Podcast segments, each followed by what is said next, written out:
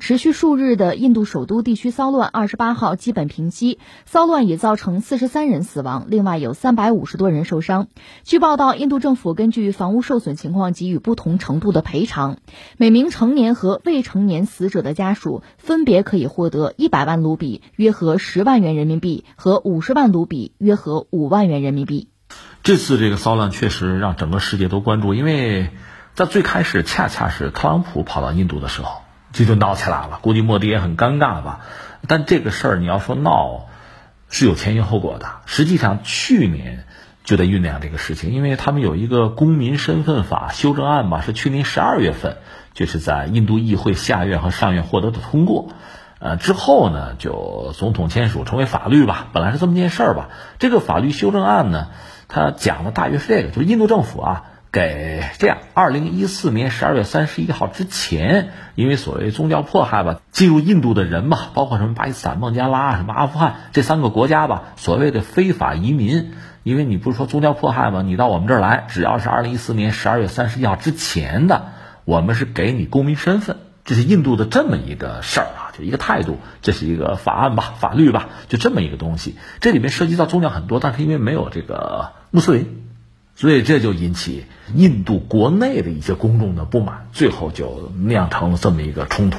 这确实让人也是目瞪口呆吧。但是这个事情你要说起来，其实也不让人觉得很意外，因为全世界范围内吧，就是今天我们就看到了一二百国家吧，因为都有自己的历史，只要涉及到历史，涉及到历史上的一些纠葛、一些恩怨吧，没有处理好，就会带来很多的麻烦。你看，我们要说中东，你看土耳其库尔德人那块儿的闹了多少年了？另外像缅甸罗西亚人流离失所什么的，你一算这历史，哎呦，又找到很久之前去了，就是这个样子。印度呢，也真的是很独特。说两句印度的历史吧，说说你就明白怎么回事了。因为印度，我们知道它所谓在南亚次大陆吧，它整个国土是一个倒三角呗。整个插到印度洋里去，等于说你看看这地图哈，这个印度这个大陆吧，左边右边都是水，上边就北边呢喜马拉雅山，呃，它很独立也很独特的这么一个地质地貌吧，它的地理环境是这个状况。有人讲这印度本身啊，就它的这个文明也好，宗教也好啊。有一个所谓“后来居上”的说法，就谁来的晚，谁可能就占上风，就一层一层的叠加吧。这和印度它本身的这个地理特点有关系，因为它相对比较封闭吧，所以到的早的相对它就就落后一点嘛，原始一点嘛；到的晚的往往更先进一点，所以它就会压到上面来，这么一层一层、一摞一摞就摞上来，是这么一个状况。呃，实际上就是我们就说印度在历史上看它也没有真正的统一过。从来没有。其实到后来，还真的是英国殖民之后，对印度等于客观上啊，我们加个引号，完成了某种统一。之前印度是散的。那这里边就是在印度历史上比较就是块儿比较大、版图比较大的是那个莫卧王朝。莫卧王朝从统治者讲呢，那就是这个新伊斯兰教的。那当时在这个莫卧这个王朝的版图上啊，它不包括整个印度，是一大块儿啊。这里边实际上主要的矛盾就是印度教和伊斯兰教的矛盾。作为统治者呢是伊斯兰教，但人数又少，所以大多数人呢是印度教，是这么一个状况，达成了某种微妙的平衡吧。但是到最后呢，被谁打破了？被英国人打破了。英国殖民嘛就来了。到了英国人来了之后呢，就等于说他也把自己比较独特的，就英国的那个相对近代化、现代化的理念，就带到了古老的印度。你比如党派，所以印度那个国大党现在不有国大党吗？那莫迪本身是人民党啊，人民党的背景就是印度教，这我们要说清楚啊。但他们自己承认的。另外就是说，国大党是一个非常老的啊，百年老店一个党派，一八八五年就成立了国大党。当时也就这一个党派，国大党包括了印度整个的精英层。作为英国统治者、殖民者，是希望这个精英层能够和自己站在一起啊，受我们的教育，然后帮我们统治印度。印度对。英国对大英帝国来讲极端重要，呃，尤其是财政啊，这个王冠上的明珠嘛是印度啊，就从印度这拿钱。这么说吧，如果真的没有印度一战二战，你说英国想打赢很难的，他没那么多钱嘛，从印度攫取大量的财富，而这里边印度的这所谓精英层是帮了英国人的忙。但是随着时间的推移呢，很多印度的精英呢，他这个民族意识就有了。最典型像尼赫鲁，尼赫鲁他们家挺有钱的，这印度的首任总理啊。他其实也很就这个家族本身和英国人交往是很密切的，也受到英国人的尊重。但是最终尼赫鲁发现，英国人只是利用我们，他并不尊重我们这个民族啊。我们在人家面前说到底是不值一提的，是被轻视，愤而不再和英国人合作，就追随甘地吧，就那个非暴力不合作那个甘地，就追随他，就进行印度的这个独立斗争、独立运动，是这样子。印度很多的精英都走上这么一条道路。包括甘地本人受的是英国式的教育嘛，在南非还折腾过，他做那个律师的。到后来呢，他也是针对英国的特点和印度的国情，他说我们跟英国人打是打不过呀，那他们的机枪很厉害，咱就非暴力不合作啊，我就不跟你合作，到最后活活把英国人给赶走啊，这是他的那个策略，就不多说了。这是国大党，呃，一八八五年这个党就成立了，逐渐的等于说培养了一大批印度的。独立运动分子吧，也都是精英啊，但逐渐的这个党内部又分裂了。到了一九二一年呢，其实有一个著名的人物叫真纳，就就决裂，就离开了国大党。他离开国大党之后，他就成为印度的这个版图上的啊穆斯林的领袖，这个政治集团的领袖。穆斯林在印度本身啊，在这版图上，在这个人数上，在影响力上是远远小于印度教。嗯，那他们也需要领袖啊，真纳就是一个领袖。所以原来真纳还有一个什么逻辑呢？就是我们印度啊被人家英国人欺负啊，就是我们分裂。所以说什么印度教也好啊，穆斯林也好，咱们要团结。原来他还是这样一个理念，但是后来他离开了国大党之后，整个他的理念也发生了变化。那就怎么样带领这个穆斯林啊？怎么我们如何去去想办法去独立去了？他是这么一个逻辑。后来到了一九三一年呢，好像是剑桥大学的一个学生，呃，叫做乔杜里吧，他创造了一个词儿。叫巴基斯坦，后来就是现在这个国家了哈。巴基斯坦本身是一个人为造出来的一个词儿，它就是把在印度当时印度版图上就是穆斯林比较多的这些地方，就地名嘛，它拼一下拼出来这个巴基斯坦。所以你看，在印度独立的过程之中呢，这个原来印度国大党就是甘地啊、尼赫鲁这帮人希望整个印度独立，不但独立，我还要统一，我要团结。但是呢，从真纳这个角度来讲。就是巴基斯坦啊，就是我们穆斯林，我们要建国，我们要独立，也是要脱离英国的统治。就大家想法有交集，就叫脱离统治嘛。但是有巨大的差别，就是各干各的。现在很多史料显示说，在印度啊，有很多史料显示，就是也批判谁啊？尼赫鲁说尼赫鲁啊，这确实这个权力欲太强。甘地曾经跟尼赫鲁谈过，甘地算是大家都认，你别管是谁，别管信什么，都觉得他很值得尊敬的一个人啊，一个一个伟人啊，完人啊。甘地曾经和尼赫鲁就谈说，这样吧，真纳啊，就咱们要尊重人家嘛，将来我们独立之后，你让人家做总理，对吧？我们国大党往后退一步，这样这国家就统一吗？就不至于分裂吗？闹什么闹啊？结果尼赫鲁不同意，说到底就是我这么多年奋斗，这个总理是我来。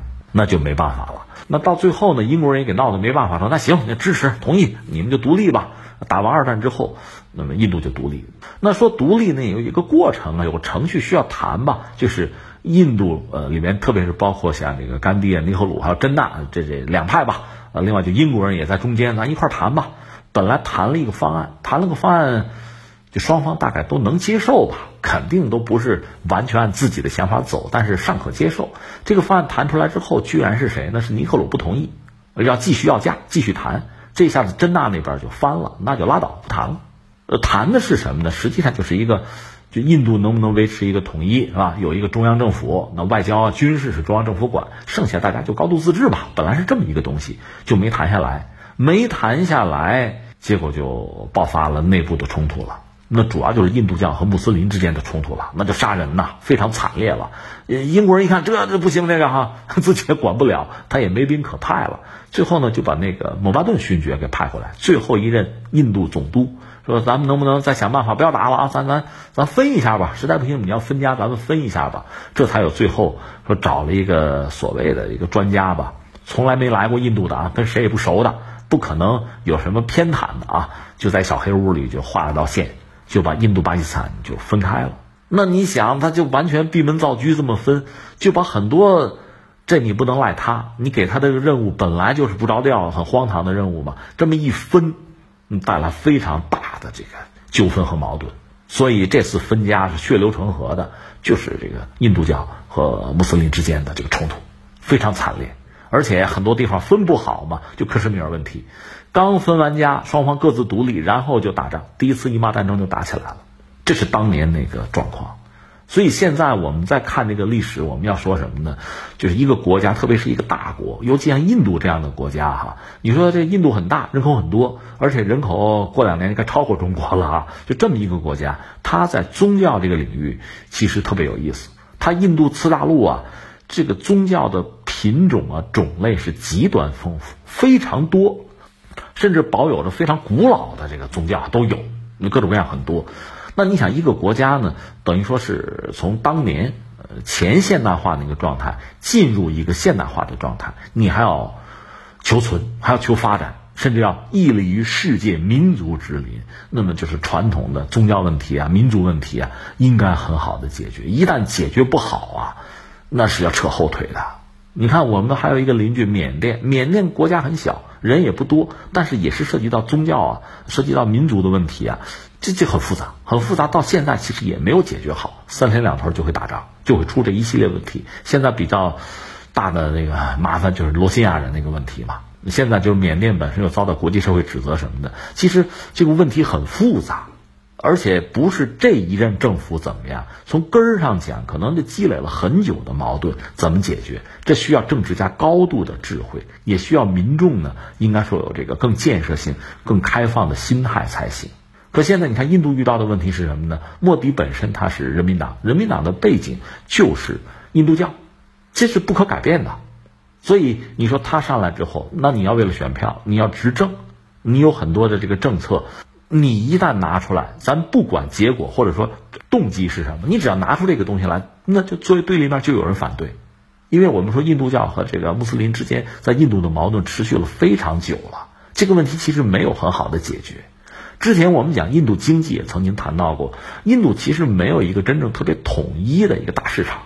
你看中国吧，我们说这个就是文化层面吧，文字也好啊，语言也好啊，就是从秦始皇时候嘛，呃，车同轨，书同文，它就是一个统一大市场嘛。所以一直到现在，其实这个红利我们也应该能够享受得到。而印度呢，你看它宗教民族非常多，它这里面涉及到很多的就语言吧，官方的语言就非常多。它没有完成一个真正的、实在的统一，它很像谁啊？像欧盟，当然欧盟是捏到一块儿了啊。印度是这这一块儿是早就捏成了啊。就它出现这样一个问题，欧盟我们讲在在比如 IT 这个领域，它不好发展在哪儿呢？就是你印一份说明书得好多种语言的嘛，这这很麻烦的，对吧？彼此之间沟通成本是比较高的。所以你看呢，一个国家一个经济体的发展嘛，其实涉及到方方面面非常多的问题。这些问题呢？呃，你说解决也行，或者说你找到一个什么平衡点、均衡点，呃，能够让这个事情比较平稳的向前走，平稳的去过渡也行。一旦处理不当呢，就可能会爆发矛盾。而这个矛盾呢，就算一时半会儿吧，你把它解决了啊，把它这个熨平了，如果没能真的从根儿上去解决，它只是用另一种形式吧，你把它压住了，你把它堆积起来了，那积累到一定程度还会再爆发。其实印度现在面对的就是这个问题，呃，一个国家想发展，你要要崛起、要雄起哈，印度也有这个愿望嘛，也是希望自己做一个有声有色的大国嘛。但是这些问题其实一直在制约着它，民族的呀、宗教的呀、历史传统的，就这些问题。另外，它还有一个种姓制度嘛，就这些事情其实都是它在发展过程中要想办法才能迈过去，它也不一定迈得过去的坎儿，就是这样。